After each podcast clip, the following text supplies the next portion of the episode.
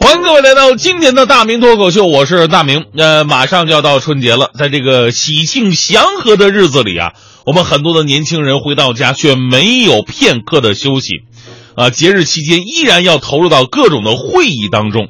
什么会啊？比方说年度相亲大会啊，年度逼婚大会，年度催生大会。请问各位，你们进行到哪一个大会了呢？每逢过年过节呀，本来是难得的合家团圆的日子，但是让年轻人在这个日子比较闹心的一件事，就是家里面人的一个逼婚。现在父母甚至都不用这个逢年过节逼婚了，他们看到什么就能往这个道上一来引。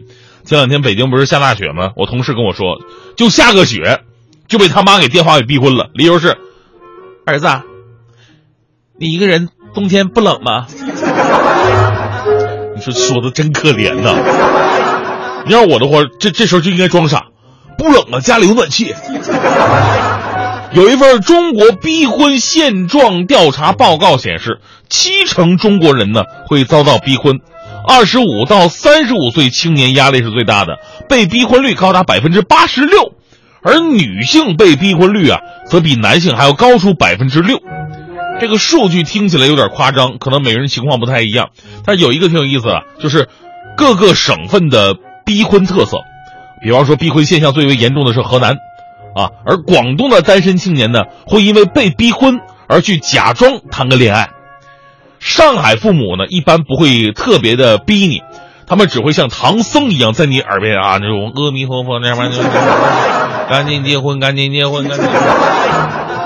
广西父母呢，相对来说是最强硬的，会强行安排子女去相亲；而四川的父母会动用人海战术，发动亲友来围攻你。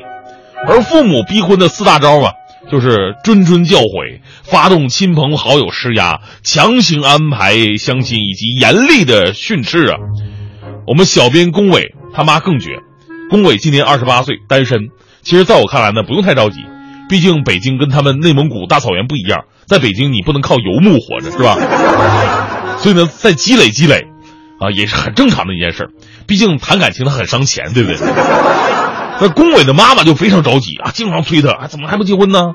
据说现在又玩出一个新花样了。上周龚伟提前回家，惊人的发现，这次他妈竟然没催他，而且呢，也闭口不提这个话题，但是默默的在他拖鞋旁边放了一双女士拖鞋。床上多放了一人份的枕头和被子，洗脸台上还有杯子跟牙刷，书桌上摆着几本女性杂志，衣柜里边还有女士睡衣。昨天龚伟给我打电话，声音都颤了：“哥呀，我这才回家一天，我咋感觉我好像跟人冥婚了呢？” 所以啊，我十分怀疑龚伟同学这这这能不能顺利的从大内蒙回来是吧？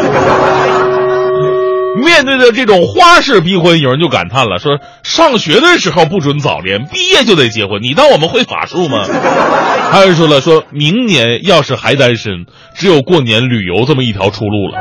另外，有一些有经验的网友非常热心，帮助那些深受逼婚困扰的年轻人想办法。而如果你遇到逼婚，你应该如何优雅的回应呢？啊，你可以这么说：春运没买着火车票，回不去了。啊我单身，但是我不祸害人呢。还有这么说的，说这个刘恺威比杨幂大十二岁，周杰伦比昆凌大十四岁，吴奇隆比刘诗诗大十七岁。按照这样的年龄差，我计算了一下，我的另一半应该上幼儿园或者还没出生，所以我还是再等等他吧。但是这其中呢，就有人呢真的用假恋爱的方式来搪塞父母呢。这几年呢，每年到了春节、十一啊这种七天的大假，很多网站上就推出了那种租男女朋友回家的服务。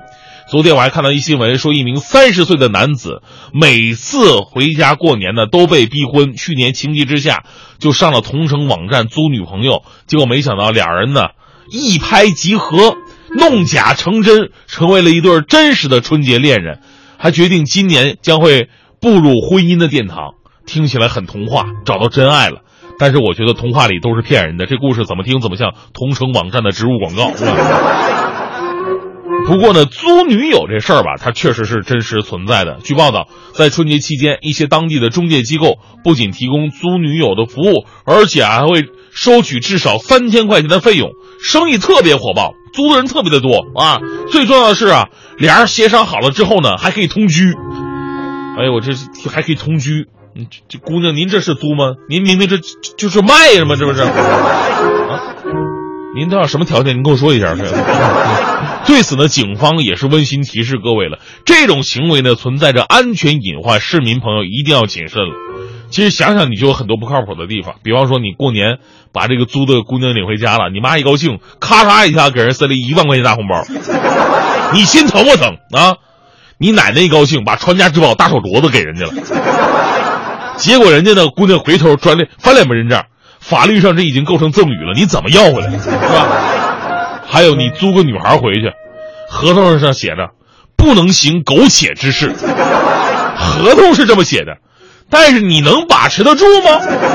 啊，在父母面前演戏就算了，俩人回到自己的房间睡觉，这床戏怎么破？对吧？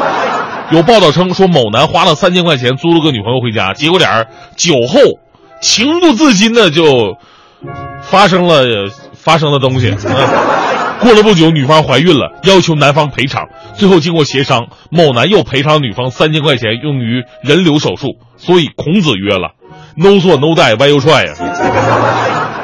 爱情婚姻本来是神圣而纯洁的，如果可以随便拿来租用，就有点荒唐了。如果这事儿，以后让父母知道了，父母只能是更加的伤心。如果说前提跟他们沟通好了，啊，也许逼婚这事儿呢不是那么难以解决的。或者实在不行，你就说你在北京有男朋友，男朋友对你可好了，每天早上叫你起床，时不时还给你送礼物，每天都给你发微信。你妈问你男朋友叫啥呀？你说叫大明。开个玩笑哈，其实说真的。父母对于子女的婚姻呢，真的不要干涉太多。有的时候自己家庭的一些传统，也没有必要一定要要让下一代一定要遵循遵守。每个人都有自己的生活。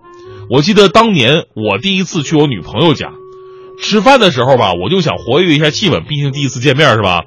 我给我给叔啊姨啊，我给你讲个笑话，毕竟是我专业嘛。结果他爸特别严厉。这个我们家有规矩啊，吃饭的时候呢不说话。当时我就枯萎了，但是呢后来去多了，一来二去熟了，熟了以后就好了啊。怎么的都都，他爸可能确实觉得我人不错，所以没那么多讲究说法了。每次吃饭的时候，他爸都得听我讲笑话。我刚把筷子一举，怎么样？先给讲笑话，来一个，来一个，好啊。出来的时候还问我女朋友说：“你爸咋不讲那些规矩了呢？”就我女朋友说了：“拉倒吧，我爸呀，说你这货吃饭太快了，再不让你说话，我们都没菜吃。”居居然是这个理由！你们难道不知道能吃就是福吗？